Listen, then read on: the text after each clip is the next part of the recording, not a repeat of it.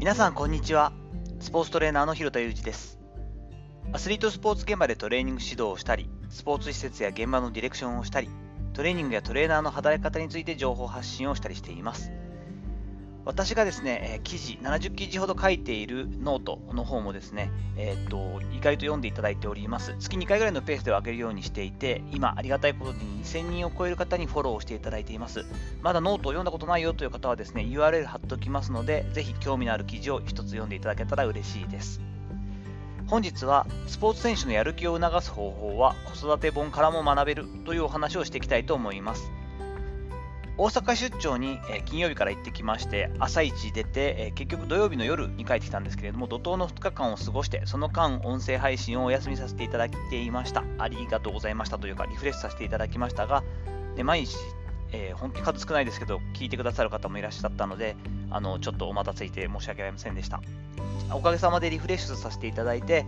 あの日曜日から、本日からまた、えー、もちろん仕事もしているんですけれども、音声配信を入れていこうと思っ。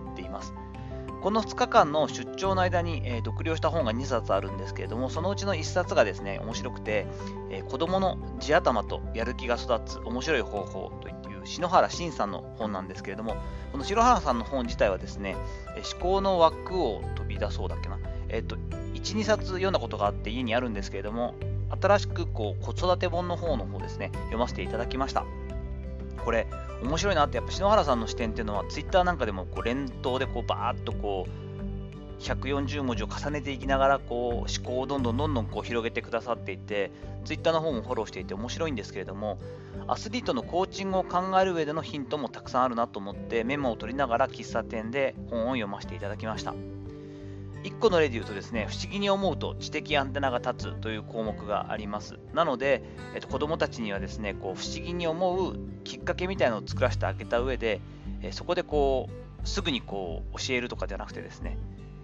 興味を持たせる、好奇心をくすぐるということを強調していこうみたいなところもあったんですよね。え、なんで？っていうところ、そこで待つみたいなことですね。そのきっかけを作ってあげる。着眼点のヒントを与えるという感じの違う見方もあるよねってこういうのって何でだろうっていうこう疑問を投げかけるというかそういうことを繰り返していくことによってこう好奇心だったり自分で考えるその思考の枠が広がっていくというかですねヒントが出てくるっていうこともありました。これに関してはアスリートなんかも本当にそうでもちろんある程度こうレベルが上がってくると自分で考える選手が多いんですけども結構持って生まれた才能でずっとやってきてしまっている選手というのも、もう羨ましい話ではありますが、いますよね。そうしてくると、ある時点でやはりこうどんどんどんどんレベルが上がっていくと、それまでの自分なりにやってたら普通にできたよというところからは、こう抜けられなくなってくる、壁に当たる部分が出てくるんですよね。その時に自分で考える。自分で考える時に、まるっきり今までの思考の中で考えていると、もっとじゃあ練習しなきゃダメかなとか、もっと休んでみようかなみたいな、ちょっと極端になってしまうので、こちら側からこういうのってできる？みたいな、ちょっとこうこういう動きをした方がいいんじゃないかな？みたいなものがこっちで見えていれば、しっかり観察した上でいいタイミングで、ちょっとさ、片足で立ってこんな動きパッとできる？みたいなことを見せてみると。ああ、簡単そうにひろたさんやるなって。できますよ、そんな。あれ？え、右足できるけど左足できない。なんでなんで？え、俺全然できないじゃん。なんで立てないの？みたいな。結構みんな立てるんですか？うん、癖がある選手ほど立てない。で、まあ、右投げ左打ちの人ほど立てないかったりするんで、やるんだけど、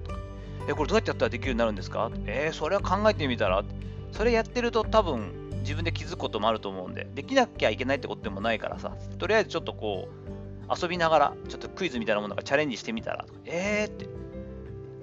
で、まあ次来た時とかに、ひよしさん、ちょっとできるようになったんですけど、見てもらえますか？なんて。おお結構いいじゃん。もうちょっと。そう、こっからいまいちわかんないんですよ。みたいな話。これ実はね、コツがあって、とか言って。左肩と右膝これ一直線にまっすぐこう並べるイメージで、ちょっと斜めのこの縦の線でこうつなげてみって。あ、これわかる、イメージわかりますとか言って。えー、すごいすごい。あ、これだったらできてます。もうほとんど一緒だよ、左右と。おー、やったやった。で、これ何なんですか？って言ったら、いや、わかんないけどねって。多分これ役に立つと思って一応言ったんだけどさ、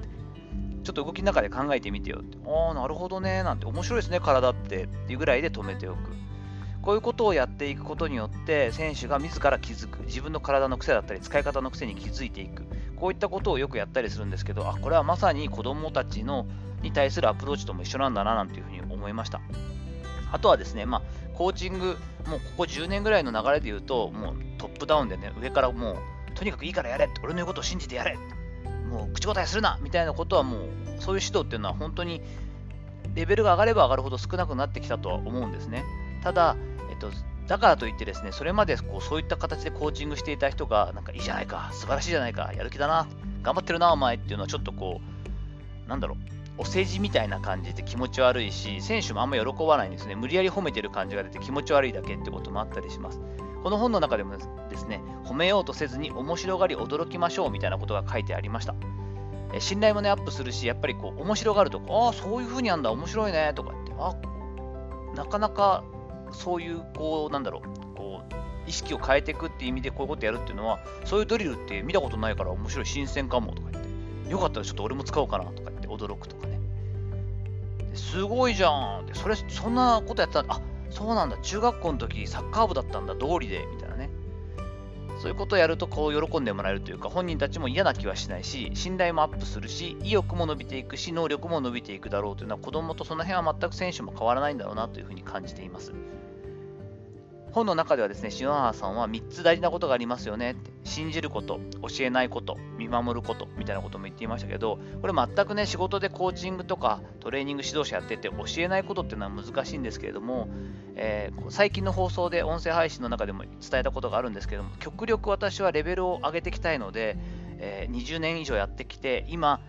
あまりこうビニールサインに口を出すってことをしないように心がけています。ただ見ていて最高なのは1時間自分がセッションの中でほとんど一言もよし行こうって言って、はいお疲れ様っていうまであんまり大したこと言わないで、ちょっとこう雑談みたいなのをちょろちょろっとしながら、ジェスチャーだけパッと丸をしてみたり、大きく首を振ったり、こうバランスのずれてるところ、なんとなくこう体でピッてさして示したりしながら、あとは喋らずに、終わるまで何も言わなくていい。でも選手たちは自分たちで考えている。学ぶものがあるっていうセッションが理想なので、これは難しいけどよくわかるなと思います。そしてね、ただ放置しておく。えー、っていうことでこう教えないとか信じて教えないっていうだけだとただの放置プレイになってしまいますからやっぱりこう本当は今まで以上に難しいし大変だし疲れるけども見守るしっかり観察する一人一人の微妙な変化とか何にトライしてるかっていうのを察知しながらしっかりと見ていくこういったことを、えー、3つ合わせて初めてこう指導というか伸びていくのかなっていうのがあったんで、これは子供たちだけじゃなくて、大人もそうだし、特にアスリート、選手たち、スポーツ選手にはそうだな、なんていうふうに感じたりしています。とても学びの深い本だったので、えついですね、え自分自身でまたもう一冊購入して、姉夫婦のところ、姉のところはまだ小さい子供が2人いたりするので、中学生ぐらいとこれから小学生っていう子供がいるので、これはきっと役に立つだろうななんて思って、おせっかいながらですね、これはいいタイミングで読んだら役に立つんじゃないかと思って、えー、プレゼント用に送ったりしました。ぜひですね、まだ読んだことない方は、興味がある方は、この子供の地頭にとやる気が育つ面白い方法、とても示唆に富んだ本なので、ぜひぜひ、お子さんが小さいお子さんがいなくてもですね、読んでみていただいたら面白いかなと思ったりしています。さて、いかがだったでしょうか？本日は私にしては珍しく本の紹介という感じでですね、スポーツ選手のやる気を促す方法は子育て本からも学べるというタイトルでお話をしていきました。本日の話のご意見やご感想などあれば、レター機能を使ったりコメント欄にお願いいたします。いいねやフォローも引き続きお待ちしております。どうぞよろしくお願いいたします。本日も最後までお聴きいただきありがとうございました。この後も充実した時間をお過ごしください。それではまたお会いしましょう。広田裕二でした。